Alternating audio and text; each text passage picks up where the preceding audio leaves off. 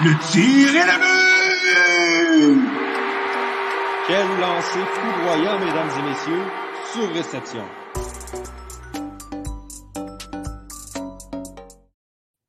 On a deux changements à annoncer. Si euh, les gens qui nous écoutent en vidéo, en fait, qui, nous écoutent en direct sur nos plateformes, on a maintenant un petit générique vidéo qui remplace le jingle qu'on avait avant. Et dans celui-ci, ça dit on est en direct à tous les samedis à 14h. Et bien, cette semaine, euh, ben, on est de retour parce qu'on a manqué samedi dernier et on est en direct à 13h. Donc, euh, désolé. C'est des petits changements comme ça. Mais bref, on est de retour. On est très content d'être là. Euh, ici, Johan Carrière, en direct de pas chez moi, comme, euh, comme vous pouvez le voir, mais se, c'est d'ailleurs la raison pour laquelle on est à 13h aujourd'hui. C'était pour permettre à le plus de gens possible d'être là parce que la semaine dernière, c'était ce qui arrivait. On aurait dû faire l'émission à deux ça ne nous tentait pas nécessairement. Euh, puis même encore même à deux, il y avait des, conflits d'horaire qui ne marchaient pas. Bref, on a choisi de annuler l'épisode la semaine dernière. C'était la décision la plus sage, même si les Canadiens de Montréal accédaient à la finale de la Coupe Stanley. Mais là, on va en parler parce qu'il y a encore plus de choses à dire sur la finale. Alors, sans plus attendre, pour ce 35e épisode de Surréception, la balado 100% du club, 100% hockey du club école.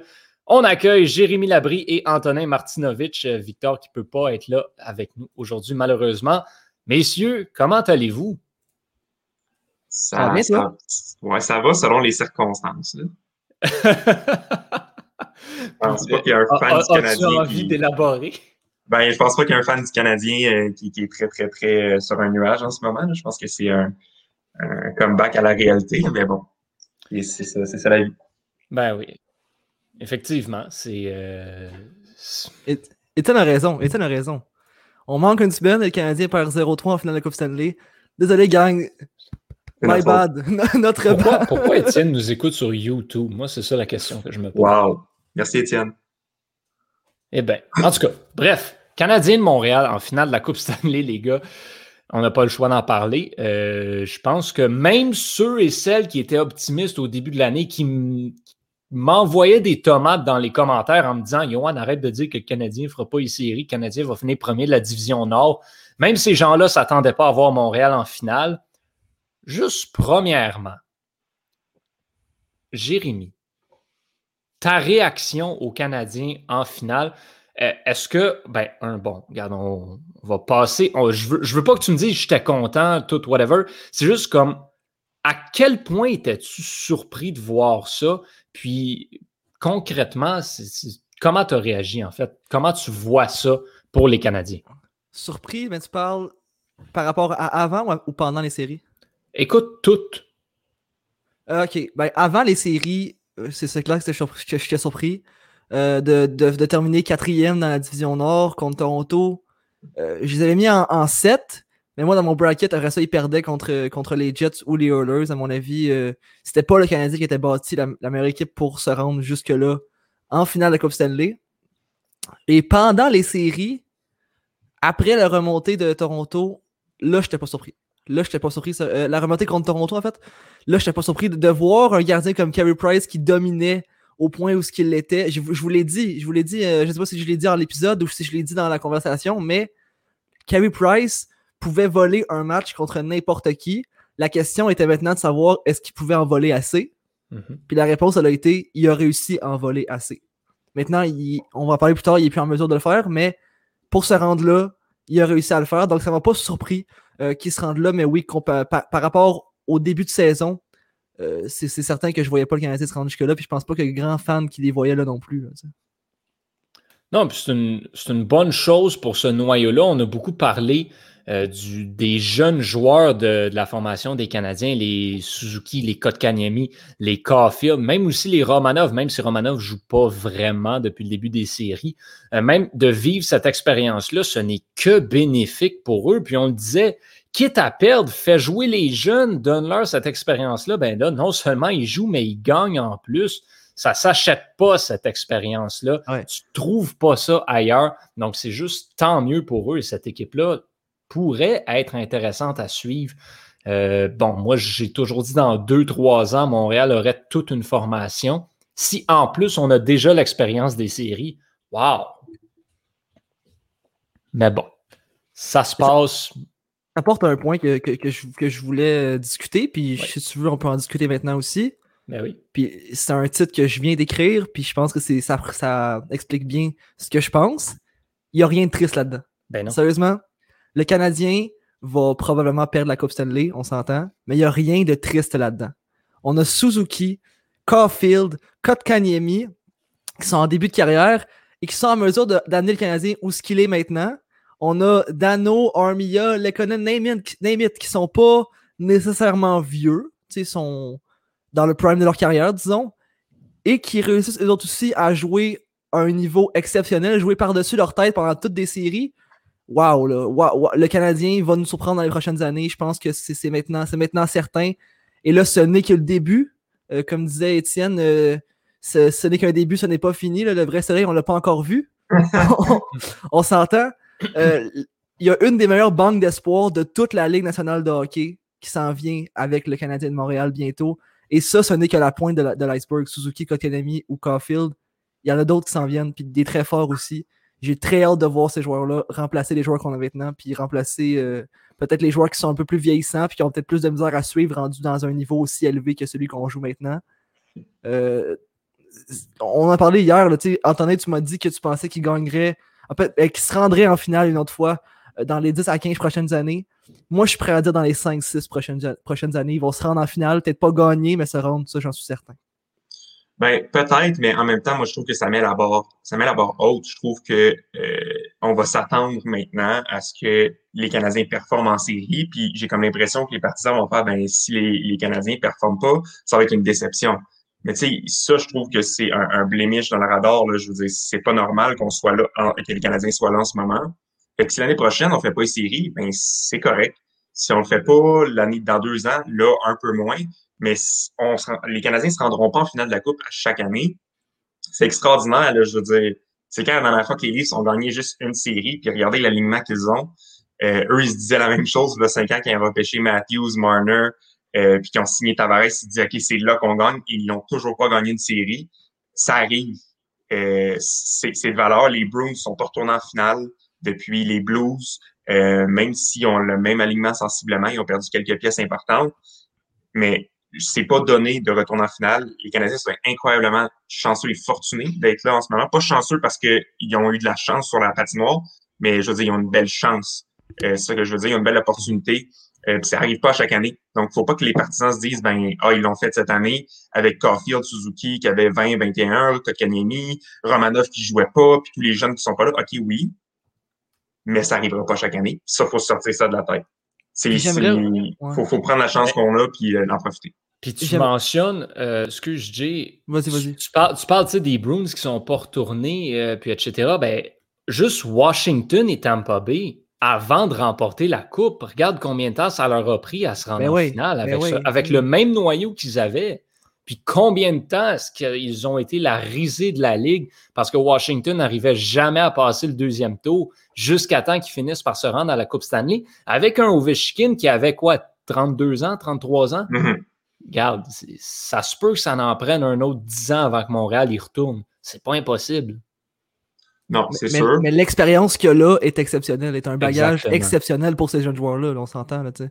Oh oui, l'expérience qu'ils vont. Tu sais, moi, je, vais faire mes, mon meilleur culpa, là, je l'avais dit, s'il n'y a aucune chance, le Canadien va se faire sortir, que ce soit par Toronto ou Edmonton ou, Vegas, Colorado, à chaque fois, j'ai jamais cru en eux.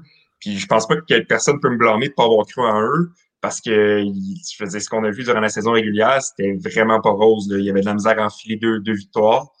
Et donc, je me disais comment ils vont avoir quatre victoires en sept matchs. C'est un petit peu ridicule, mais je leur lève mon chapeau. Mais l'expérience qu'ils sont en train d'acquérir, c'est tellement, mais tellement important. Ça donne aux jeunes l'opportunité de savoir c'est quoi qu'il faut pour gagner.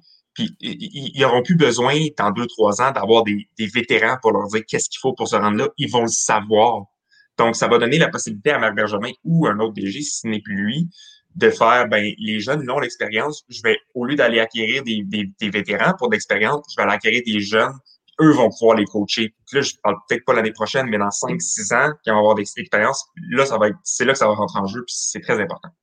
Ce que je voulais dire, c'est que tantôt on parlait du fait que peut-être le Canadien ne fera pas les séries l'année prochaine, mais je veux pas non plus que, les partisans commencent à faire des, euh, des, comparaisons avec, mettons, les Stars de Dallas. Oui, les Stars de Dallas se sont mieux, ont mieux performé contre le Lightning en finale. Oui, ils ont quand même pas fait les séries l'année d'après. Mais si on regarde les deux formations, les Stars de Dallas, on avait des joueurs en fin de carrière qui poussaient pour leur dernière chance de gagner la Coupe Stanley. Tandis que le Canadien a, des recrues qui, qui essayent juste de faire leur place. L'année prochaine, ces recrues-là feront pas comme les joueurs un peu plus vieux des Stars de Dallas. Ils vont être encore meilleurs. Tandis que les joueurs, les joueurs de, Dallas, ils savent très bien que c'est fini pour eux autres. Puis que cette saison, c'était mm-hmm. pas mal le, retour à la normale. tu avais, des, joueurs qui performaient, qui surperformaient. Je disais, Anton Udobin, c'est un bon gardien de but. C'est un gardien de but numéro 2. Pas un mm-hmm. partant qui te sort des chiffres comme il a sorti dans les séries l'année dernière là, le gardien numéro un du Canadien en ce moment, c'est Carey Price. C'est un autre univers un petit peu. Hum, oh, oui, vraiment. Puis, euh, ce qu'il faut prendre en compte aussi, c'est que le Canadien, en ce moment, ce qui est ahurissant, c'est que en ce moment, sur la masse salariale, ils ont 70 millions. Je ne parlerai pas du Lightning, je parler du Canadien. Le, Canadien a 70 millions. Ils sont 11 millions en dessous du cap parce que Drouin joue pas et Tatar joue pas. Ça, c'est 11 millions c'est énorme, 11 millions. C'est un joueur de la trempe de Matthews, c'est un joueur de la trempe de, de, de quasiment de McDavid, de, de Kucherov. C'est, on réalise pas qu'il nous manque un joueur étoile. On a la place pour avoir un Kucherov dans l'alignement et on sait, les Canadiens se sont rendus là quand même. Je veux dire, ça laisse la place tellement à Bergevin de faire des acquisitions, puis le futur est rose. Mais moi, c'est la question, en fait, que je me pose là après. Bon, clairement, Thomas Tatar ne ressignera pas de contrat avec les Canadiens clairement, on est en train de démontrer qu'ils n'en ont plus de besoin.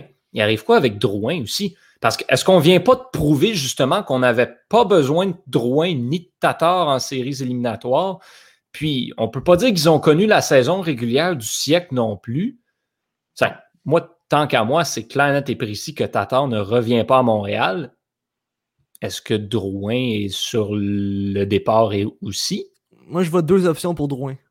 La première, il n'est pas protégé pour le repêchage d'expansion. Puis la deuxième, il est échangé un peu à, un peu à l'échange euh, d'Omi Galchenyuk, c'est-à-dire contre un autre joueur qui a eu des difficultés pour essayer de, relancer une carrière. Parce qu'il n'y a pas d'équipe qui va donner beaucoup contre Jonathan Drouin. Non. Mais on peut peut-être aller chercher un, comme je dis, un genre de Domi, un joueur qui a peut-être eu des difficultés, qui a peut-être eu des problèmes au niveau de son caractère, puis que, qui doit être relancé avec une équipe différente. Puis ça peut être très bon au final. Là, Effectivement. Puis, là, je disais qu'on a 70 millions sur le cap, mais on a un 4,6 là-dedans, que c'est Osner qu'on paye encore pour son euh, pour son euh, le rachat de son contrat. Donc, techniquement, c'est comme un 14,5 millions qui est pas sur la masse. C'est deux Stamkos. C'est un Rantanen puis un Tyler. Il y a tellement de place à faire des acquisitions. Puis je pense que si Tatar ne revient pas, ce qui va probablement être le cas, et ça nous laisse, euh, ça, ça laisse aux Canadiens des deux gros trous béants à l'aile gauche. On, on, je pense que les Canadiens sont solides à l'aile droite avec Anderson, Gallagher, Toffoli. Mais à l'aile gauche, on a qui? On a les, Canadiens ont qui? On a Lekonen, euh, peut-être Caulfield s'il joue à l'aile gauche, mais je pense que c'est un. Je sais pas si c'est sa position préférée. Euh, donc, puis il y a des gros joueurs en ce moment sur le marché, des, des joueurs autonomes que les Canadiens peuvent aller chercher. Fait Benjamin va avoir une ben, grosse saison morte. Ben, moi, je vais te dire où j'irais avant, puis je pense, Pierre-Luc le dit un petit peu dans les commentaires, même je suis 50% d'accord avec son affirmation. C'est à la défensive que le Canadien a besoin d'aide. Ça a toujours été ça depuis plusieurs années et ce l'est encore. Par contre, Pierre-Luc dit que le Canadien manquait de punch à l'attaque. Euh, moi, j'ai le goût de te dire qu'il t'en manque encore du punch à l'attaque, mais tu le développes toi-même en ce moment avec des Suzuki, Kotkanemi, Caulfield. Il s'en vient ce punch-là, mais le Canadien n'en marque pas vraiment beaucoup des buts. Contre Tampa Bay, tu ne peux pas te permettre de marquer un ou deux buts dans un match. Ça t'en prend plus. Puis ça, le Canadien n'est pas capable de fournir cette offense-là en ce moment.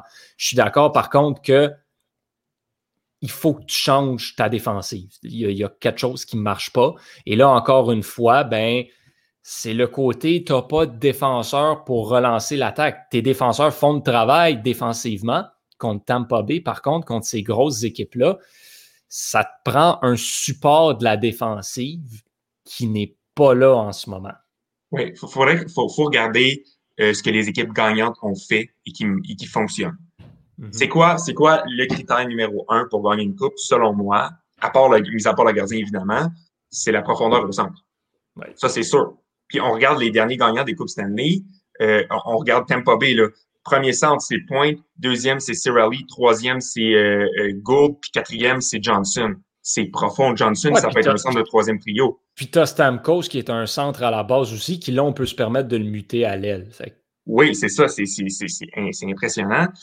Tu regardes euh, Washington qui avait euh, Kuznetsov, Backstrom, Eller. Eller, c'est un, un, très bon troisième centre. Très bon troisième centre. Boston, même chose. Il n'y avait pas de Chandler. Il n'y avait pas Chandler, Chandler Stevenson. dans le temps aussi. avant le Chandler Stevenson d'aujourd'hui, mais quand même. Ouais, ben là, c'est ça. Ben, honnêtement, je veux rien enlever à Chandler Stevenson. C'est un excellent joueur. Je ne pense pas que c'est un premier centre. Ben là. je pense que c'est un, un, un, fringe, fringe troisième, deuxième, peut-être un bon deuxième, un peu à la William Carlson. Mais je veux dire, tu mets n'importe qui avec euh, Mark Stone et Max Pacioretty, puis je pense que les points vont venir. Là. Ouais, c'est euh, fait, ça part au centre, puis le Canadien, le Canadien est, est, très bien parti au centre. Suzuki, Kotkaniemi, on n'arrête pas de dire oui, mais il y a de la misère. Il y a 20 ans. Il y a 20 ans. Il est plus jeune que nous tous. C'est comme, ça, ça, ça, ça, ça me sort de mon entendement que les gens disent Kotkaniemi. Barkov n'est pas devenu bon avant 24 ans. Non, moi, c'est exactement, c'est toujours le comparatif que je dis. Ça va être un late bloomer comme Barkov a été, comme Couturier l'a été. Il faut juste être patient avec lui parce que la vérité, le problème avec Kotkaniemi, c'est qu'il est rentré dans la ligue trop tôt. Il n'aurait pas dû rentrer à son, à, son année de 18 hmm. ans. Il aurait dû attendre une année de plus. Sauf qu'il pouvait pas, il voulait peut-être l'envoyer dans la Ligue américaine. Il pouvait pas. Tu voulais pas le retourner en Finlande. Mais déjà là, déjà là, voilà. montre des signes super intéressants, là, ben des signes élites, là, même, je vous le dirais. Là. On sait que Kotkaniemi n'a peut-être pas, le, peut pas la rapidité d'esprit la, la, meilleure au niveau des, des joueurs de la, la, LNH, mais il le comprend ça, puis il l'accepte. On le voit en attaque, il va prendre un step back pour laisser les joueurs reculer et prendre son temps pour faire le jeu parfait. Moi, je trouve ça exceptionnel. C'est ça. Il ralentit le jeu. Le jeu, c'est excellent. C'est une des meilleures qualités qu'un joueur peut avoir. On regarde les meilleurs joueurs au monde en ce moment dans la ligue. C'est les joueurs qui ralentissent le plus le jeu. À part McDavid qui l'a ah, c'est ça, À part McDavid que lui, il fait juste aller plus vite. Ouais. mais tu sais, tu as deux catégories de joueurs. Tu as les joueurs qui sont excellents parce qu'ils jouent vite, puis tu as les joueurs qui sont excellents parce qu'ils jouent lent. Là-dedans, tu as les Kucherov, t'as des Voracek, t'as des Dry Saddles qui sont lents, mais qui, ah, je sais pas comment ils font, on dirait qu'ils ralentissent le temps. C'est absurde. T'as des joueurs qui sont des machines à vitesse comme Barzell, Point, McDavid, McKinnon. Euh, je pense que ça va être un des joueurs qui va ralentir le jeu. Ça, c'est tellement, mais tellement difficile à défendre parce que tu, tu sais pas quoi faire. Il, y a tellement d'outils dans son arsenal, ce joueur-là, un Kucherov, que tu ne peux pas deviner ce qu'il va faire. Donc, il arrive en zone, fait deux, trois des joues, puis là, trouve un homme qui est libre, passe, un but. C'est difficile à défendre. je pense que Kotkaniemi, c'est important qu'il se développe comme un joueur qui va relancer le jeu puis qui aille dans ses forces plus de ses faiblesses. Je, suis d'accord qu'il a déjà été très, très bon, mais moi, ce que je retiens de plus là-dedans, c'est que tu as dit dans les joueurs qui ralentissent le jeu, Kucherov, Dreisaitl, puis après ça, tu as mis Jakob Voracek. non, mais c'est le premier qui me vient en tête parce que Voracek oh! tellement un mauvais coup de patin, mais il est, il est, dans la ligue depuis comme 15 ans, il est tellement bon, je, je comprends pas comment il fait. C'est comme un Mark Stone. C'est comme, il y a de la, je, suis convaincu que je serais plus vite que lui, façon de parler, là. On, on, a vu, on a vu Radulov à Montréal. Là. Moi, personnellement, Radulov, je me demandais comment il réussit à être aussi bon. Il, il, patine, il avance pas. Il avance pas, mais il réussit à fêter quatre gars pour se rendre jusqu'au filet. Corey Perry. Corey Perry, ouais, Alex Kovalev. Exactement. Même, même combat, c'est pas de vitesse, mais oh mon Dieu qu'ils sont intelligents. On peut-tu parler de Corey Perry? Euh, juste, wow, là. Oh, je veux dire, Corey Perry joue comme son, son, son passé. Là, je veux dire, il joue comme s'il était en 2005-2006. Le, but qu'il a fait hier pour faire 5 à 3, je veux dire, c'est élite. Il y a, je pense pas qu'il y a beaucoup de joueurs dans la Ligue nationale qui sont capables de prendre la rondelle, de la ramener en patine dans leur culon puis de viser top euh, dans la licorne ou grand-maman cache les biscuits. Euh, je veux dire, c'est très, très, très compliqué à faire comme jeu. Corey Perry, il donne du gros, gros, gros hockey aux Canadiens en ce moment, là, puis ça, ça, les aide beaucoup. Ben, Corey Perry, et ce trio-là au complet, là, Corey Perry, Eric Stahl, Yoel Armia, est, je dirais, mis à part le trio de Suzuki, puis, le puis la performance de Price, c'est peut-être la troisième raison pour laquelle le Canadien s'est rendu en finale de la Coupe ben Stanley. C'est ben toute une performance de ce trio-là, absolument incroyable. Jérémy, tu poses ta question. Un contrat assuré, euh, certainement. Je pense que oui, c'est dans la poche. Là. Comme signe-le tout de suite. là. C'est comme, Voilà. je pense pas qu'il va vouloir beaucoup d'argent. Je pense qu'il va faire un peu à la, à- à la Jason Spezza. Il va revenir peut-être un an ou deux à 700, 800 000.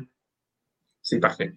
C'est exactement de, de ça que les Canadiens ont besoin. C'est de la profondeur puis des joueurs qui sont efficaces à, à bas prix. Tu sais, je veux dire, on regarde de Lightning, il y a les joueurs qu'ils ont à bas prix en ce moment. Là. Blake Coleman, j'ai vu beaucoup, beaucoup, beaucoup de journalistes qui disaient Blake Coleman, c'est pas un joueur de troisième quatrième trio, c'est un joueur de premier ou deuxième trio qui est payé 1,5 million. Premier trio, c'est peut-être un peu un, stretch, comme ils disent en anglais, mais deuxième trio, certainement, il joue sur un troisième trio. Euh, puis il est payé 1,5 million. là.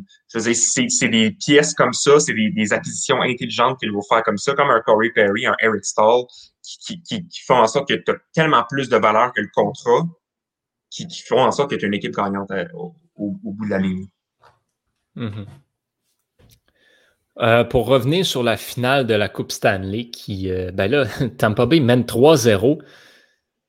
Avec ce que vous avez vu, est-ce que la Coupe Stanley se remporte lundi? Moi, euh, moi, je pense pas. Moi, je pense que le Canadien est une équipe probablement différente euh, quand il, est- il fait face à l'élimination. On l'a vu contre Toronto.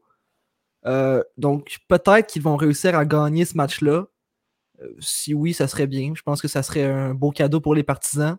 Euh, Puis juste de voir son équipe arriver à performer à un, à un état qui n'est pas non plus euh, à l'état du. euh, c'était facile de te battre, là, parce que présentement, c'est un peu ça. Là. Mhm. Le, le Lightning, on- comme on dit en anglais, steamroll le Canadien. là. Mais de gagner un match, je pense que ce serait intéressant pour les partisans, puis je pense qu'ils vont le réussir à cause du fait que cette unité-là est différente, comme je l'ai dit, quand elle fait face à l'élimination. Par contre, c'est assuré que le Canadien ne gagne pas la Coupe Stanley. Je pense qu'on Euh, s'entend là-dessus. Ouais, ok, ouais. Ben, t'es prêt à dire qu'ils vont gagner la Coupe Stanley? Ben écoute, Je suis pas prêt à dire, mais je suis pas prêt à dire que c'est c'est assuré qu'il la perde. il y a encore des chances officiellement. Parce que n'est pas. Combien C'est pas zéro- fini tant que c'est pas fini. Regarde, moi, Il y je a, vais co- te il y le a combien de zéros dans tes chances? Moi, je vais te, le- moi, te le dire tout de suite. Les Canadiens ne gagneront pas. Mais Mais je peux pas, peux pas garantir qu'ils vont perdre. Ils, ont- ils sont venus contre Toronto. Ils il sont venus contre. je- des je probabilités mathématiques. 3-1, 3-1, attendez. 3-0, c'est complètement différent. Là. Ben, ok, oui, 4 peut-être. victoires de suite. Là. Ah ouais. Peut-être, mais on se disait ça contre Toronto. On se disait ça contre mais, Toronto. mais, mais Toronto t'avait pas lavé euh, 6-3 puis 5-1. Non, mais Tampa Bay, c'est la même équipe qui en a échappé quatre de suite contre Columbus, il y a trois ans. Je sais que c'est rendu une équipe différente, mais c'est sensiblement le même niveau de joueurs, de joueurs, puis il y a une façon de les battre. Il y a une façon de les battre. Oh, les. Islanders, ils ont battu trois fois. La Caroline les a battus une fois. Les Panthers, ils les ont battus deux fois. C'est, possible. Puis on peut pas dire que c'est parce que Vasilevski tient sur sa tête en ce moment. Parce Mais que, vois-tu. Vas-y, Vas-y. vas-y. ah ben, ce que je disais, c'est euh, je vois beaucoup, beaucoup, beaucoup de gens qui disent Ah, Vasilevski est incroyable, il est en train de prouver que c'est lui le meilleur gardien du monde. Je m'excuse, mais Vasilevski n'a pas fait un arrêt difficile depuis le début. À part peut-être le tir voilé hier qu'il a attrapé, mais je veux dire, à part de ça, là, il se démarque pas du tout. Là, on est tiré dans le plastron, c'est des tirs de Ben, l'extérieur. la on disait hier- Canadien. Gallagher, quatre tirs en première période. OK, oui, mais il y a eu trois tirs dans la même séquence où c'était de l'extérieur, puis il a tiré ses jambières. Je veux dire, on Ouais. ne rend pas la vie difficile, pas du tout. Fait moi, j'ai un peu de misère à, à, à voir Vasilevski. Ah, il y a des bonnes statistiques. euh, je veux dire, c'est lui le MVP de son équipe. J'étais prêt à dire ça dans les autres séries, mais pas dans celle-là. Pas dans celle-là, Vasilevski va rien.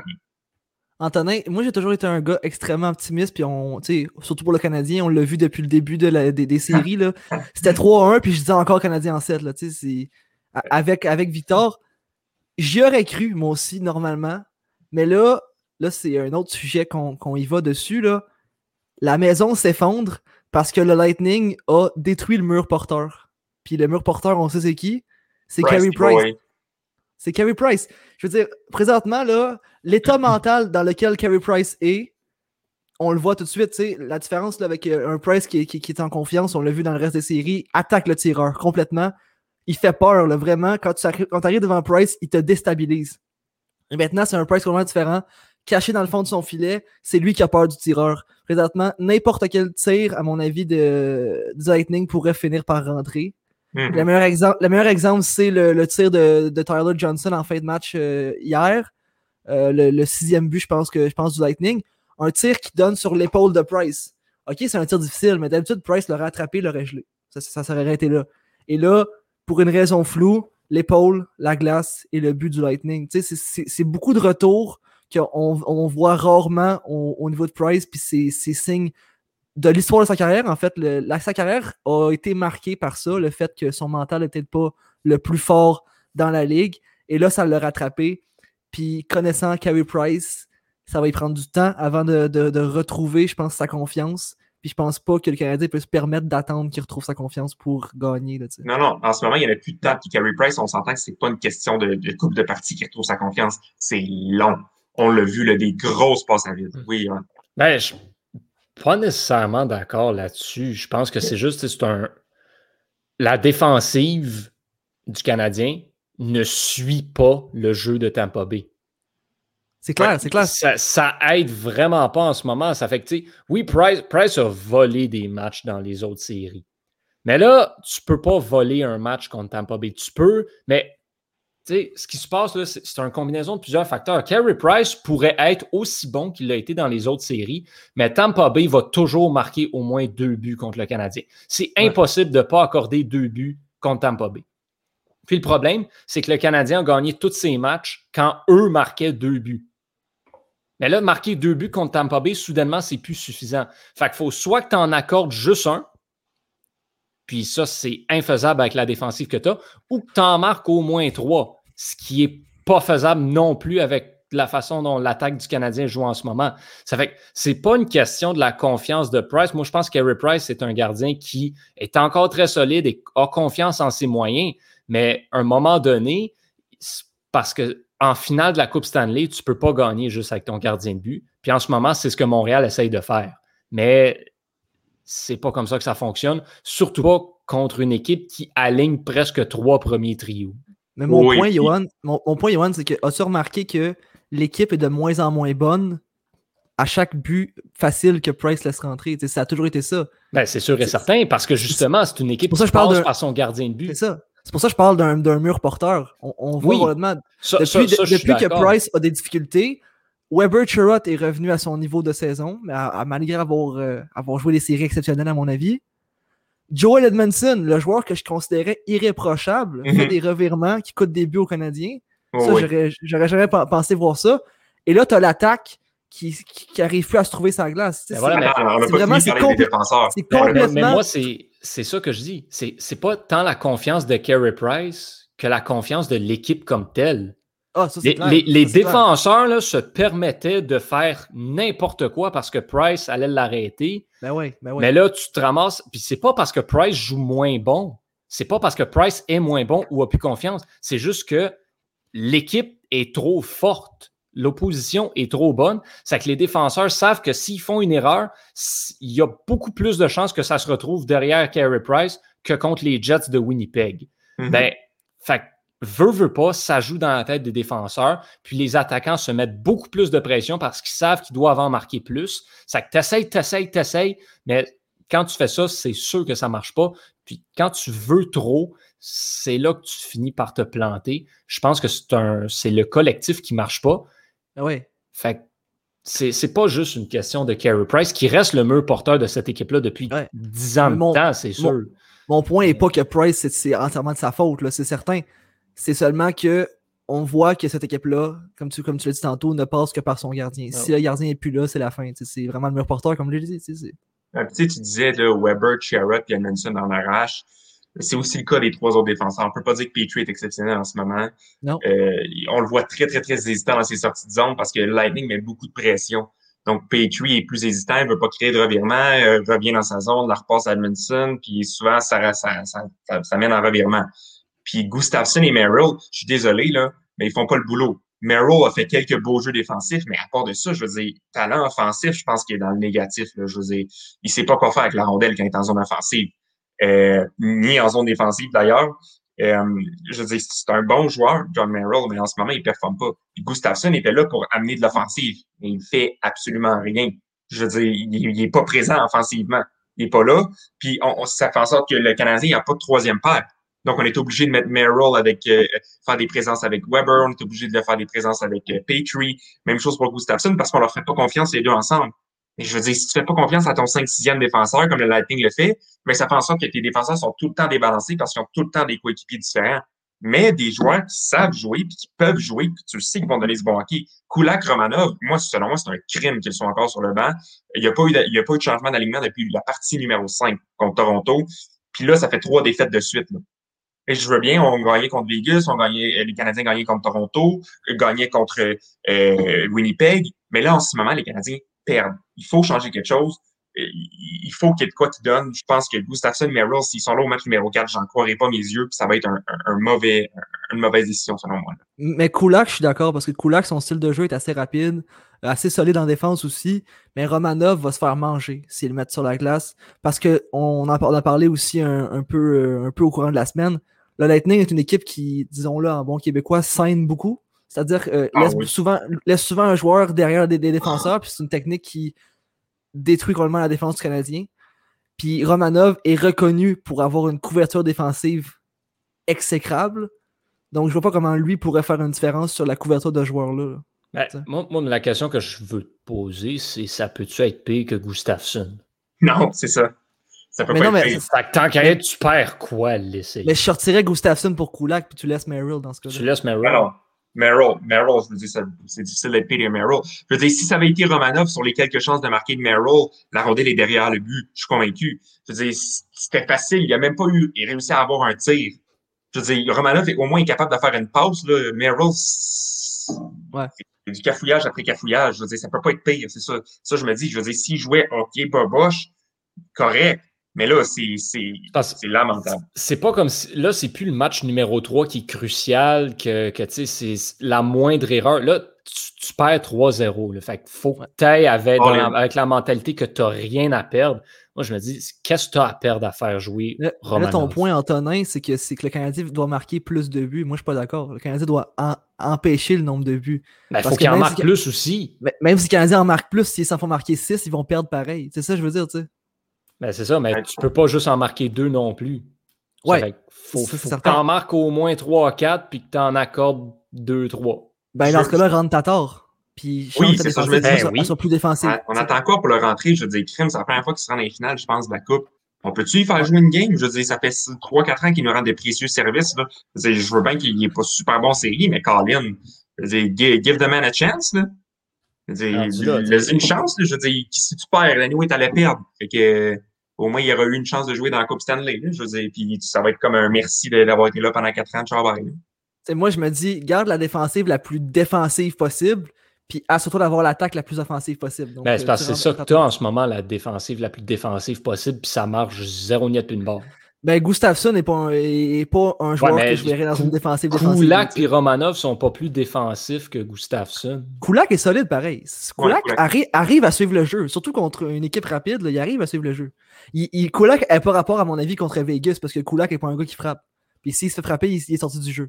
Mais contre une équipe qui frappe pas nécessairement, mais qui est rapide, je pense qu'il peut avoir sa place. Je suis entièrement d'accord. Je pense que Duchamp fasse des, des, changements à son alignement. Je veux il ne peut pas revenir avec le même alignement. Je veux dire, ça fonctionne clairement pas. Non, je pense, je pense honnêtement qu'il est revenu avec le même dans le 3 parce que lui-même revenait derrière le banc. Ça, tu ne veux pas juste ressortir de nulle part puis tout changer. Mais je pense que là, il a vu ce qui ne marchait pas de ses propres yeux. Tu te dois de faire des changements pour le match numéro 4. Mm-hmm. ce sera intéressant à suivre. Mm. Euh, si, euh, si on passe maintenant par regarder un petit peu les prochaines semaines qui attendent les Canadiens de Montréal, il va y avoir quelques joueurs qui vont devenir euh, joueurs autonomes, qui n'auront plus de contrat. Un d'entre eux, c'est Eric Stahl et Pierre-Luc posent la question est-ce que tu le resignes si tu es Bergevin ou pas? C'est une bonne question, honnêtement. Euh, Moi, personnellement, je ne le resigne pas. Ah non, je suis d'accord. Je ne sais pas, vous, Antonin, Jérémy, t'en penserais quoi? Non, moi, je pense que Vas-y. Ok, ouais. Euh, Corey Perry a sa place. Je pense qu'il a présenté aucun signe de fatigue en raison de son âge qui est de plus en plus avancé. Tandis que Eric Stahl, lui, a montré des signes, des signes de vieillesse, contrairement à Perry. Euh, j'ai peur de voir ce qu'Eric Stahl va faire dans un an. Puis je pense pas que ça peut être aussi bon qu'on a maintenant. Je pense qu'il donne les, les, derniers efforts qu'il peut avoir dans sa carrière. Puis je pense même qu'il va peut-être peut-être prendre sa retraite, je sais pas, peut-être ben, éventuellement. Puis, surtout aussi, tu sais, Eric Stahl, moi, comment je le vois, c'est exactement le joueur de location que tu vas chercher à la date limite pour une bonne promenade en série. C'est clair. C'est exactement ce qu'il a fait. Là, service rendu, bye bye. Surtout que tu as Suzuki et Kotkaniemi qui sont là. Probablement que tu resignes Dano. Evans va revenir au jeu, puis tu ne peux pas laisser Payling dans la Ligue américaine pour 4 ans de temps. C'est qu'à un moment donné, la place de quatrième centre, ben, tu as genre six joueurs qui vont se battre pour. C'est Eric Stahl, il ne sert plus à rien là-dedans, à part amener une présence de vétéran, mais s'il est pour pas jouer parce qu'il amène rien en série puis en saison, puis tu fais juste le garder pour les séries, ben regarde, rendu là, tu iras ah. en chercher un autre Eric Stahl. Il y en a 92 des, euh, des Eric Stahl, de joueurs de centre de quatrième trio avec de l'expérience qui peuvent, euh, whatever. Je pense pas que Eric Stahl a sa place, euh, malheureusement. Non, non plus. Il ne sera pas assez vite l'année prochaine, déjà que déjà qu'il y avait de la misère à suivre cette, année. Là, je veux dire, il, a été excellent en compagnie de Corey Perry et Joel Armia. Et là, je pense que c'est le temps de passer à un autre appel, laisser la place aux jeunes, comme je disais, là. Euh, faire jouer des, des Ilonen, des Payling, et euh, puis on a beaucoup d'autres jeunes. Là, je veux dire, Caulfield, ça va être, euh, je pense qu'on s'entend tous pour dire qu'il va être sur notre premier trio l'année prochaine, évidemment. Euh, donc là, ça va être de combler les trous avec des jeunes, je pense, puis un mix de, de, de, signatures d'argent libre, mais je pense pas qu'Eric Stahl, si, on leur signe, je pense que si le Canadien leur signe, je pense que ça va être une grosse erreur. Puis tu sais, son, son poste, tu as parlé de Peeling, Ilonen, Jake Evans, euh, je pense qu'il a hâte de le retrouver ce poste-là éventuellement, puis je pense qu'il mériterait de le retrouver aussi. Là. Mm-hmm. Mm. ouais. ouais. Un autre joueur, encore au centre, on en a parlé un petit peu, Philippe Dano. Antonin, là, cette semaine, on a eu une moyenne bombe du Wild du Minnesota qui a offert un pas pire gros contrat à Joel Eriksson Eck, contrat de 8 ans à 42 millions de dollars, qui s'annonce comme un genre de pari intéressant que tu peux prendre dans la position du Wild. Mais qu'est-ce que ce contrat-là annonce pour Philippe Dano? Ben, ça va être utilisé comme comparable. Euh, je pense que c'est des joueurs qui sont sensiblement. Euh, ben, je pense que les deux n'amènent pas beaucoup d'offensives. Joel, Joel Eriksson a fait 30 points l'année passée, un sommet dans sa carrière et il a 24 ans. Euh, je pense que Eriksson dans sa carrière, ça va être un joueur qui va plus être un, shutdown, comme un, Tyler Bozak ou un Azem Kadri, plutôt qu'une présence offensive. Kadri avait eu des bons moments offensifs dans le passé, mais c'est plus rendu un shutdown.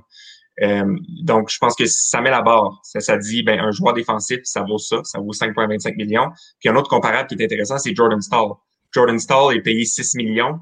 Euh, comme Dano dans les quatre dernières saisons, euh, en moyenne, ils font 43 points.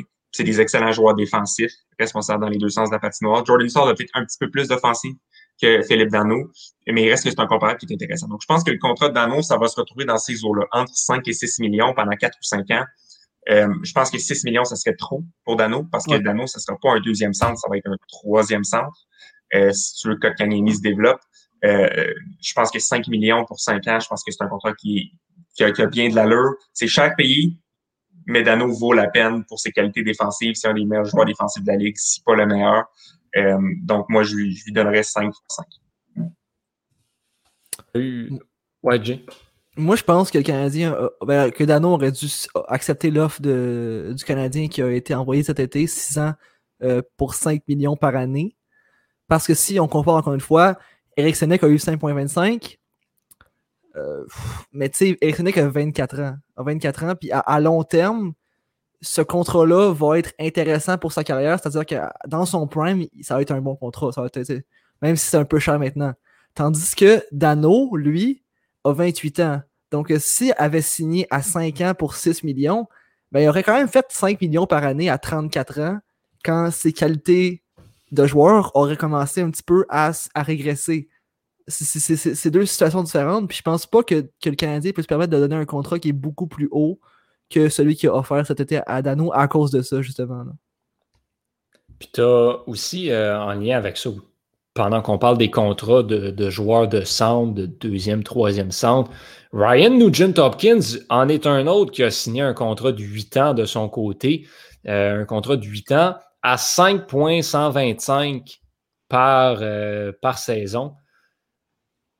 Est-ce qu'on va s'en aller dans ces eaux-là? Moi, j'ai l'impression que oui, mais pas pour la durée. Par contre, c'est que là, la durée de contrat, qu'est-ce que tu donnes à Philippe Dano? Tu lui donnes pas 8 ans, ça c'est sûr et certain mais il ne voudra pas signer deux ans non plus. Donc, Mais RNH, quand même, ils ont 8 ans. là, il, y a, il y a 28 ans, lui aussi. hein.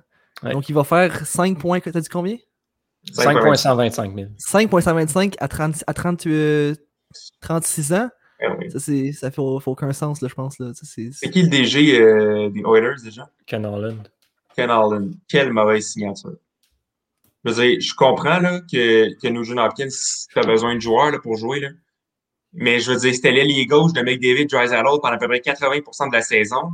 Puis il y a eu de la- il a, il a même pas été point par match. Comment tu fais pour ne pas être point par match avec McDavid Drysdale? C'est c'est inacceptable. Puis McDrys- euh, Nugent Hopkins, c'est pas un assez bon driver du jeu pour permettre pour lui permettre d'être le centre d'un deuxième trio. Il est pas assez bon pour ça. C'est de- une pièce complémentaire, Nugent Hopkins. C'est ça. 5,125 pour une pièce complémentaire pendant 8 ans. Ben, ça. c'est Ouch. 8 ans. Tu sais, c'est rare que tu vois ça, des joueurs qui signent la durée max deux fois de suite, parce que lui, il sort d'un contrat de 7 ans aussi qu'il avait signé après son contrat d'entrée. Ouais. C'est rare qu'on voit ça, parce que justement, tu veux pas faire ça. Tu sais, un, un joueur complémentaire de 36 ans qui gagne 5,125, ouch. Ouch. Nugent Hopkins ne sera pas un, un joueur de deuxième trio pendant toute sa carrière. Là, je veux dire, Mais non, il va, ça. il va être bon, mais je veux dire, à 33 ans, il va devenir un, un troisième, quatrième trio. Puis là, tu vas le payer 5,125. Puis là, on va faire encore, Colin, comment ça, les Oilers n'ont pas de masse salariale? Ben, parce que Ken Harlan a donné 8 ans à Nugent Hopkins quand il aurait dû lui donner 5 ans, mettons. Ça aurait dû être 5 fois 5. Mais on voit, on voit vraiment une mode au niveau, des, euh, au niveau des joueurs, puis je pense que Dano va avoir un contrat à long terme à cause de ça aussi. C'est qu'il y a une instabilité économique dans, dans la société, autant comme dans la ligue, on s'entend. Le, le plafond salarial augmentera pas. Donc, on voit des joueurs qui veulent des contrats à long terme pour être sûr d'avoir leur contrat, pour être sûr de gagner leur argent. euh, parce qu'ils sont pas sûrs que tu sais, ils vont pas être achetés ou, être la- ou, ou pas être laissés à, cause- Oh, à cause du, euh, du plafond salarial qui augmentera, augmentera pas. Là, en, en passant, j'avais oublié de le mentionner, là, mais le contrat de Nugent Hopkins comporte une clause de non-mouvement. Ouch. Ouch. Oh mon Dieu, mais qu'est-ce qu'il fait, Ken Harlan? Je veux dire, pourquoi, à la base, pourquoi les Oilers ont engagé Ken Harlan? Il avait fait un, un, un mauvais boulot à, Détroit, là, je pense que je vais le dire comme ça, là, un mauvais boulot à Détroit. Puis les Oilers ont dit, wow, tu as été mauvais avec, les, avec Détroit, viens faire un mauvais travail avec Edmonton. Et c'est Ben, il a exactement ça. quand même gagné la coupe avec Détroit. En deux- quand il y avait Datsuk Zetterberg, mais depuis, Ouais, il a bâti une équipe de vieux, puis ça, ça a rapporté. ça a rapporté, ça, mais ça faisait dix ans qu'il faisait rien. L'histoire des Oilers, c'est ça. C'est je vais engager un DG qui a déjà gagné la coupe, mais qu'on sait qu'il est mauvais. Peter Chiarelli, c'est la même histoire. Là. C'est la même chose, je veux dire. Colin, qu'est-ce qu'il fait signer Je ne comprends pas. Je ne, com- ils n'ont pas d'équipe. Ils n'ont pas de bottom. Ils n'ont ils ont pas de, de, de, de- Sauf que d'un autre côté, est-ce que si tu es les Oilers, tu peux te permettre de perdre Nugent Hopkins au point où tu en es? Ben, si ça veut dire d'éviter un contrat de 8 ans, Ben, c'est ça, là, c'est ça. C'est la question qu'il faut se poser, quoi? mais c'est pas- en quoi est-ce que Nugent Hopkins avait le gros bout du bâton? Je veux dire, il sortait pas d'une saison incroyable. Il avait le pas meilleur pointeur des. Oilers après les deux gros. Ben, c'est ça. Mais il n'y avait pas le gros bout du bâton. C'était quoi sa force de négociation? Si tu me donnes pas 8 ans, je m'en vais. OK, bye, je vais trouver un meilleur joueur que toi pour plus cheap. Je veux dire, il y a tellement de kills, selon moi. Fait que je veux Il dire, puis Brandon Saad ne demandera pas 5.125. Ouais, mais là. Brandon Saad, il joue pas au centre. Non, Brandon Saad, je pas au centre. Mais Nugent Hopkins non plus, parce qu'il est tout le temps à gauche. C'est un, centre. Il devait-tu rire quand il a reçu le contrat, le Nugent Hopkins? Ah, il Il offre un contrat, un contrat jusqu'à 36 ans avec une clause de non-mouvement. C'est c'est comme, c'est comme quand tu joues à, à NHL sans la masse salariale, puis tu as un, un agent libre qui te demande deux ans pour comme 4 millions, puis toi tu décides, tiens, là, 7 ans, 12 millions. C'est exactement ça. On dirait qu'il y a, comme pas de limite. C'est comme, en- rendu là, je veux dire, 5.125, j'ai jamais, une, ça va être une des, des, des pires signatures, un peu à la Louis Erickson. Louis Erickson, en passant, là, il reste un an à son contrat, puis je pense que les Canucks sont bien out. Mais honnêtement, je pense que Ken Holland et Jim Benning font partie des deux pires DG de la Ligue, si pas les deux pires. Je veux dire, je comprends pas comment ces hommes-là ont encore des postes. Jim Benning, C'est parce que Jim Benning, ce qui arrive, c'est qu'il en fait, il fait un bon coup une fois de temps en temps, puis ça semble effacer les 92 mauvais qu'il a fait avant. c'est quoi le dernier bon coup que C'est c'est? ça la, la perception à Vancouver. Fait que- Je veux dire, qu'est-ce qu'il a fait de bon récemment? Je veux dire, il a laissé partir Toffoli. Il voulait pas le signer à 4 millions, puis après ça, il va signer Tanner Pearson à 750 000 de moins. Pardon? Je veux dire, dans quel monde est-ce que Tanner Pearson vaut 750 000 de moins que Toffoli? Si je, à moins que Toffoli ne veuille pas rester, mais je pense que Toffoli, quand il a Ben, fait son, son rappel, disait qu'il voulait bon, rester avant son faire, bon move, c'était d'aller chercher Toffoli. puis de le laisser partir. Ah, ça, ben là, ça, ça a annulé. À, à- à voir le, le texte de Toffoli dans le, dans le Players Tribune, je suis pas sûr que Toffoli voulait rester là par contre. Ben, il a pas Euh, reçu de contrat, c'est ça qu'il a dit. il n'y a pas reçu de contrat. c'est ça. Ok, il a pas reçu d'offre, c'est ça. Ben non, il a pas reçu d'offre. Je a pense que s'il avait reçu une offre, Non, parce que, puis ça, je le ramène encore, Vancouver n'avait pas l'argent pour leur signer anyways. parce qu'il paye JB Gold, puis Louis Erickson, euh, Puis 2 millions Roberto puis, Puis Roberto puis Tyler Myers. Trop de personnes. hey, euh, Peterson puis Hughes ont plus de contrat à la fin de l'année. hein. Je dis ça comme ça. Oui, je sais. J'ai hâte de voir les contrats. Ça va être faramineux. Je veux dire, si tu donnes 3,25 à Pearson, combien tu vas donner à Peterson? Je veux Mais dire, tu sais, il y a- il y, a- il y a des DG comme ça qui se disent, regarde, Est-ce que tu les donnes erreurs- un, un bridge deal à Elias Peterson? ah oui, s'il donne 2 ans, 5 millions, tu vas le signer à 13 millions dans 2 ans. C'est ça qui va se passer. Là. Je veux dire, oh mon Dieu, Jim Benning. Boy. Ouais, bon, il on- paye 12 millions pour Tyler Myers et Joel Erickson, euh, puis euh, Louis Erickson. Louis Erickson qui a, genre, si je ne me trompe pas, pas joué un match dans la LNH cette année. Il a comme passé l'année dans la Ligue américaine, quelque chose de même. Il était pas assez bon pour faire la ligue. Comment est-ce que dans 4, euh, 4 ans, tu peux dire ce joueur-là vaut 6 millions, puis dans 4 ans, il ne fait plus la ligue? Je veux dire, c'est une mauvaise évaluation de tes assets. ça. En tout cas, on va arrêter de rire des mauvais coups des DG pour parler d'un bon coup d'un- du- d'une équipe qui en a pas fait des, beaucoup des bons coups dans les dernières années. Les Coyotes de l'Arizona qui ont un nouvel entraîneur-chef, André Tourigny, euh, entraîneur québécois qui euh, a notamment entraîné équipe, Can- équipe Canada Junior aussi, qui se trouve finalement un boulot dans le désert de l'Arizona. Un, félicitations pour lui. Euh, deux, euh, combien d'années est-ce qu'il va rester en place? Parce que là, si André Tourigny n'arrive pas à faire un miracle avec les Coyotes, moi j'ai l'impression qu'il va se faire clairer après deux ans comme tous les coachs des Coyotes. Est-ce qu'André Tourigny va être capable de faire quelque chose avec cette équipe-là? moi je comprends pas l'idée de le mettre entraîneur-chef directement. Je sais pas si. moment-là, t'as des tomates si vous voulez, là, mais le gars a été seulement assistant avec l'Avalanche puis les sénateurs. Donc, c'est pas des équipes qui se rendent loin nécessairement en série. Il n'y a pas cette expérience-là non plus. Arrive la, la OHL. Et là, on le met entraîneur-chef directement. Moi, j'aurais fait un peu plus comme avec un Dominique Ducharme, c'est-à-dire être sûr d'être sûr de ce qu'on a, mettre assistant un petit bout de temps, laisser prendre de l'expérience avec l'équipe.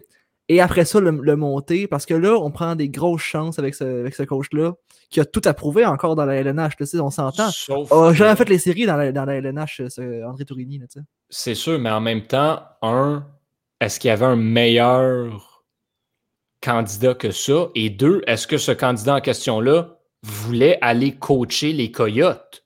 Ouais, Ça, c'est une excellente question. Mais on dirait que les Coyotes, à chaque année, c'est on va aller trouver le pire entraîneur pour le poste, puis on va l'engager. C'est comme le, le Kraken qui a C'est pas le engagé. pire euh, entraîneur. Non, c'est pas, Non, c'est pas le pire entraîneur, entraîneur, c'est un- un très, très, très bon, bon oui, c'est un entraîneur. bon c'est un entraîneur, très mais bon choix. comme- comme- comme tu dis, Seattle. il n'a pas d'expérience. Fait que, tu sais, Seattle qui va être Rick Tocchet, il a fait quoi, Rick Tocchet? Non, ils ont pris Dave Axtell. Ah, Dave Axton, c'est vrai, il est où, Rick Tocchet? Il est nulle part. Ah, je dois même, vous- je dois même mélanger. OK, oui, excuse-moi, mais mon propos est pareil pour Dave Axton. Je veux dire, il faisait quoi? Il, il a été, il a été mauvais avec les Flyers. Mais. Il, a- il a été assistant la- euh, avec Mais- mais euh, fait c'est les Leafs. Da- Dave Axtell, est-ce que c'est un meilleur candidat qu'André Tourigny? Moi, je pense pas. Puis André Ben, Tourigny, ben, ouais. tu sais, il va ramener de quoi de nouveau, une nouvelle génération d'entraîneurs, Ouais. une nouvelle philosophie de pensée. C'est de ça que les Coyotes ont besoin. Ils essaient une vieille recette depuis 12 ans, puis ça marche pas. Ça a rendu là, vas-y, avec un entraîneur qui, by the way, va coûter moins cher. Puis on sait que les Coyotes, c'est pas la banque à Python la mieux nantie de la ligue. Mhm. Ça fait que Ouais, sauf que.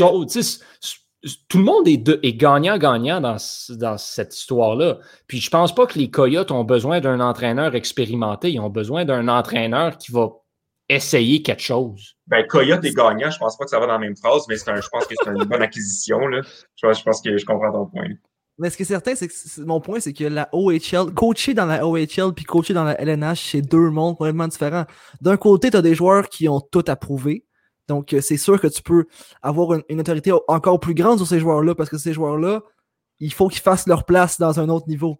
Tandis que dans la LNH, tu as des joueurs qui ont des contrats assurés. là, Mhm. ça se peut que ce soit tough pour un coach d'instaurer la culture gagnante que André Torigny a tout le temps réussi à instaurer ou ce qui est passé. Ça, ça, ça, je lui donne. Ça va peut-être être difficile de l'instaurer dans, dans une équipe où les joueurs sont un petit peu plus assis sur leur laurier, comme dans la LNH, à cause du fait, donc, comme je l'ai dit, qu'ils ont un contrat en poche pour plusieurs années. Là. Ouais, mais je pense que, tu sais, les joueurs de hockey, même s'ils jouent pour les Coyotes, sont quand même des athlètes, sont des gens qui veulent gagner. Oui. Puis en ce moment, c'est pas en Arizona que tu vas pour gagner. André Tourigny va vouloir changer ça. Puis je pense que les joueurs là-bas veulent changer ça. Lancer des tomates à Oliver Ekman Larson comme vous voulez, je pense qu'il est pas mal tanné d'être sur une, île- sur une île déserte depuis autant d'années. Clayton Keller a besoin de quelqu'un qui va le relancer. Je pense qu'André Tourigny a les outils pour le faire. Est-ce qu'il va être en mesure de le faire? Ça, Jacob Chikrin? Jacob Chikrin qui vient de se développer. Là, comment garder ça? Est-ce que cette année-là, c'était une année à la David Clarkson, un one-hit wonder?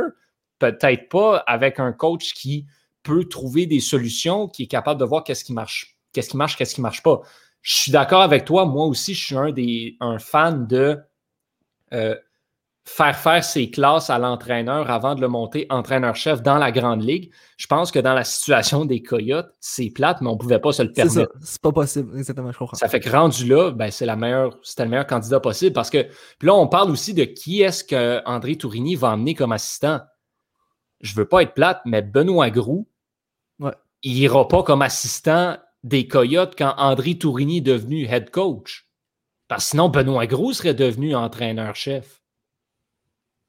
Vu de même. Tu sais, Il il est, il est entraîneur-chef du Crunch depuis quelques années maintenant. Pourquoi est-ce qu'André Tourigny vaut plus que lui? Benoît Gros a la même expérience qu'André Tourigny, plus le pro. Ça fait qu'il n'ira pas adjoint à Tourigny euh, chez les Coyotes. Moi, je ne le vois pas comme ça personnellement, mais ça pourrait l'être. Puis après ça, c'est ça aussi. C'est André Tourigny, oui, mais il ne sera pas tout seul. Il va avoir une équipe d'adjoints avec Ouais. lui. Il va pouvoir bien s'entourer. Tu sais, Rick Touchett, là, encore une fois, c'est la même chose. Je ne comprends pas pourquoi il irait adjoint s'il aurait pu être head coach. Mais c'est ce genre de candidat-là que tu pourrais peut-être euh, te ramasser. Des Benoît Gros, des Rick Touchett, des Joël Bouchard même peut-être. Ce genre de- d'adjoints-là qui vont venir t'aider à instaurer cette culture gagnante-là avec les Coyotes. Mais ce que je peux donner à André Tourigny, qui est peut-être bon pour une équipe comme les Coyotes, là, qui a peut-être besoin d'un d'un coup de pied au cul, si on veut, en, bon québécois, là, c'est que Tourigny, c'est un coach qui est assez demandant, euh, Mhm. qui laissera pas les joueurs être paresseux. Puis c'est ça qu'il faut avec une équipe comme les, comme les Coyotes, où c'est facile de se dire on gagnera pas anyway, fait que, tu sais, vaut mieux euh, aller jouer à la game puis aller ramasser notre argent après, là, bon, on va s'entendre, le gros problème des Coyotes en ce moment, c'est que ton défenseur numéro un, c'est Oliver Ekman Larson, puis il joue comme un pied de céleri là, en ce moment. Là. Euh, je veux dire, c'est atroce. Il joue au même niveau que Rasmus Ristolainen, puis Ristolainen est une plaie défensivement. Là. Euh, donc, puis il est payé 8 millions. Je pense que le changement va s'effectuer quand Ristolainen va changer de place puis va aller ailleurs qu'à Buffalo, puis Darlin va prendre la place, parce que Darlin a été excellent sous Granato versus Cougar. Euh, et, même chose pour Oliver Ekman Larson. Je pense que quand il va changer d'endroit, peut-être les Bruins, parce que les Bruins étaient très intéressés à l'acquérir. Euh, puis que Chikrin va prendre la place du défenseur numéro un, avec peut-être un Jan Marson ou un Goligoski, ben là, ça va changer. Mais si tu continues à trier sur un Oliver Ekman Larson qui ne performe plus, tu vas, tu vas jamais gagner. Même chose pour Buffalo. Puis, puis surtout aussi que ben, si on prend cette saison-ci, là, l'année prochaine, on retrouve les divisions euh, normales de la Ligue. Ben, dans la division Pacifique, il y a les Golden Knights et les Oilers qui ont fini en avant des Coyotes cette année. La division Pacifique va être atroce. Ça Ouais. fait que, tu sais, une place en série est déjà à la portée des Coyotes.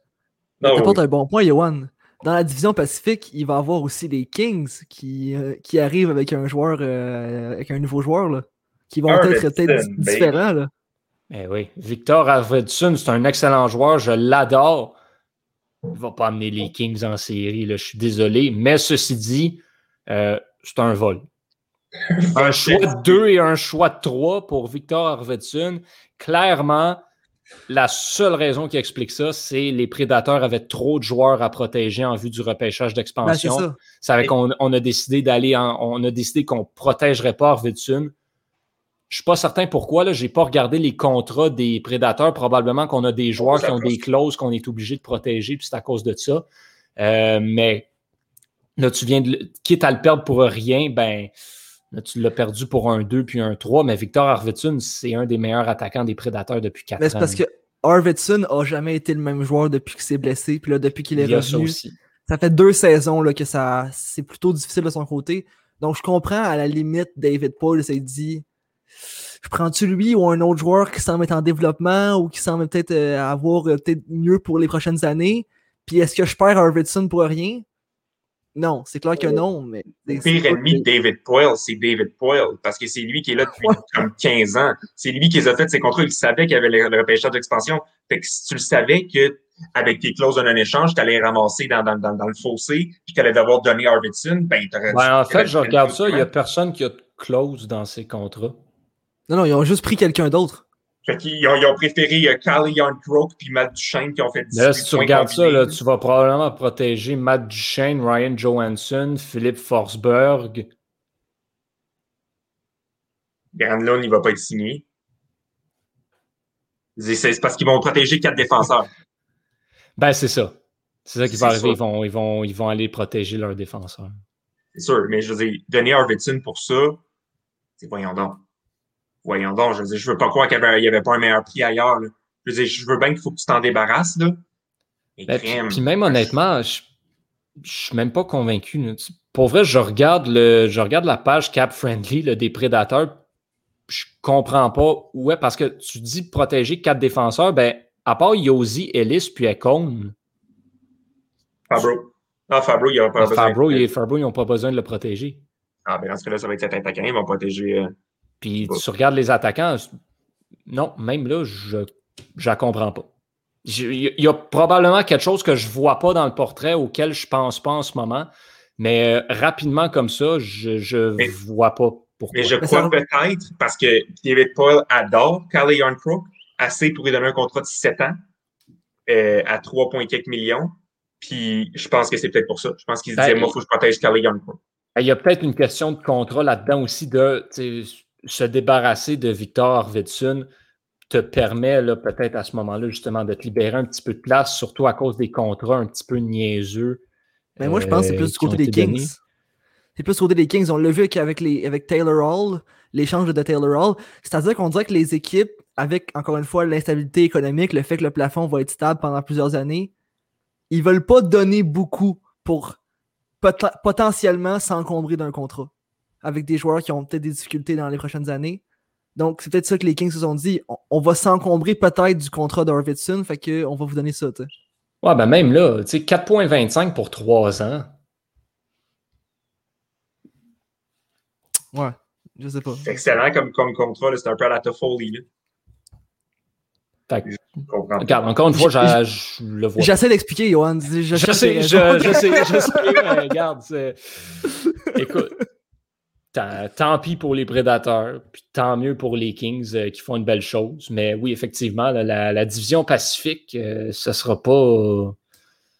Ce sera pas la mer à boire. Là, tu rentres le Kraken, qui est un, qui est un Ah, joker ouais. dans cette équation-là. Qu'est-ce que ça va donner? On Ah, verra. ben, Mais, euh, mais voilà, pour revenir aux Coyotes, je pense qu'une place en série, c'est à leur portée. Ça fait que rendu là, ça te prend juste la bonne personne qui va t'y amener. Est-ce qu'André Tourigny est cette personne? Peut-être que oui, peut-être que non. Saison prochaine va être assez intéressante. là. On va avoir beaucoup sûr. de, beaucoup de choses à suivre. Ben, je pense messieurs, peut-être que le, le Kraken pourrait faire euh, des, des, des grosses acquisitions. Tu sais, je veux dire, qu'est-ce, ils, part- ils partent avec un, un clean slate là, en anglais, là, euh, une assiette qui. Bon, ça, ça se traduit pas, là, mais ils, ils pourraient faire un gros splash en, en, en signant Jones et Hamilton 8 millions chaque, puis bang, tu as un top 4 assuré. Je veux dire, il n'y a rien qui les empêche de faire ça. Moi, j'ai vraiment hâte de voir l'alignement du Kraken. C'est sûr que fin, si- si le Kraken veut faire un gros splash, puis arriver, puis surprendre tout le monde, ça va se passer dans la division Pacifique. Ils sont à la Ouais. bonne place. tu sais. Ah oui, absolument. Ouais. Puis, tu, sais, tu, gros. repêches, tu repêches troisième hein, au repêchage. Ben ouais. T'es pas comme Vegas qui, a, qui avait chuté euh, au, au repêchage. Tu as, un choix de top 3. Tu tu as un joueur qui peut rentrer dans la ligue dès cette année en plus. Attention au Kraken. Ouais. Attention, Vraiment. Kraken. Attention au Kraken. c'est le, le, mot, le mot de jour, je pense que ça va être ça le, le titre de l'épisode. En tout cas, bref.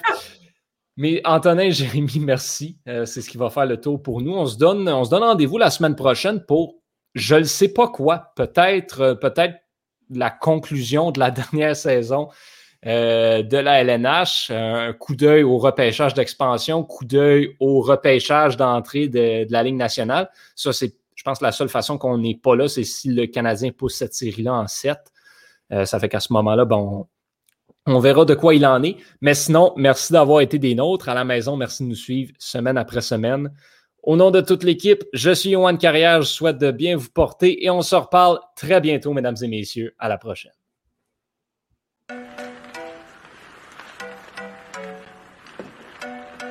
Le tir est le but!